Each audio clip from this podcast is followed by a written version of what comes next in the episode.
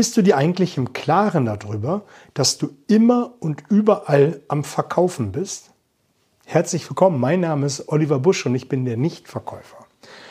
Mir sagen immer viele, verkaufen ist doch nur, wenn ich eins zu eins mit dem Kunden gegenüber sitze, ich mein Produkt, meine Dienstleistung oder meine Idee präsentiere. Alles andere ist nicht verkaufen. Das ist totaler Quatsch. Schau, wenn du in ein Meeting gehst mit Kollegen, mit Freunden, was auch immer, entweder kaufst du die Meinung deines Gegenübers oder du verkaufst deine Meinung. Wenn du in einem Meeting bist und es darum geht, ob man ein bestimmtes Projekt vorantreiben möchte und du kannst es nicht verkaufen, dann wird dein Projekt nicht durchgesetzt. Es wird nicht vorangetrieben, es bleibt in der Schublade drinne und du gehst frustriert nach Hause und beschwerst dich darüber. Wenn es darum geht, ob deine Kinder um 8 Uhr ins Bett gehen und nicht erst um halb neun, dann musst du ihnen das verkaufen. Du kannst natürlich sehr streng sein und deinen Kindern sagen, wehe, wenn du jetzt nicht ins Bett gehst, dann kriegst du keine gute Nachtgeschichte. Du kannst es natürlich anders viel, viel besser verkaufen. Und so ist es auch bei den Produkten. Du kannst ähm, einen Argumentenverstärker 9 mm auf den Tisch legen und dem Kunden klar machen, er hat dein Produkt zu kaufen. Aber letztendlich ist jede Interaktion, wenn man es herunterbricht, ein Verkaufsgespräch. Die Amerikaner sagen nicht ohne Grund, Life is a sales talk. Das ganze Leben ist ein Verkaufsgespräch.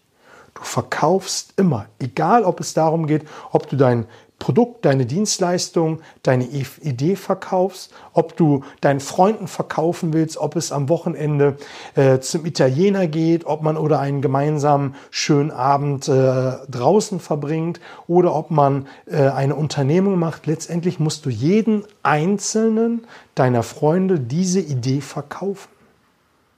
Und jeder mag an dieser Stelle richtig angesprochen werden.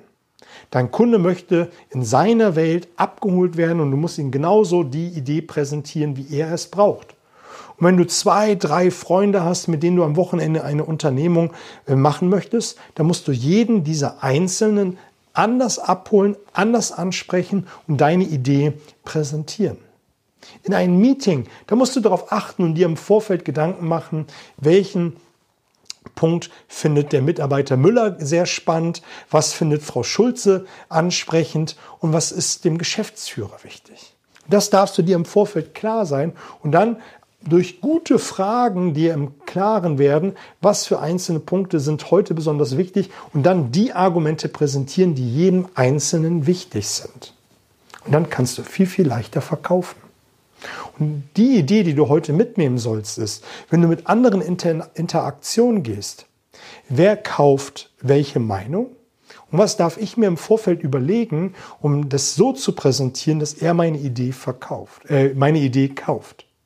Schreib mir mal unter die Kommentare einen Kommentar unter dieses Video, wenn du dazu eine Idee brauchst, wie zum Beispiel, wie spreche ich den Gegenüber richtig an, wie starte ich so ein Gespräch oder was für Fragen stelle ich. Dann gebe ich dir gerne eine Hilfestellung, aber sei dir im Klaren drüber, Leben ist ein Verkaufsgespräch.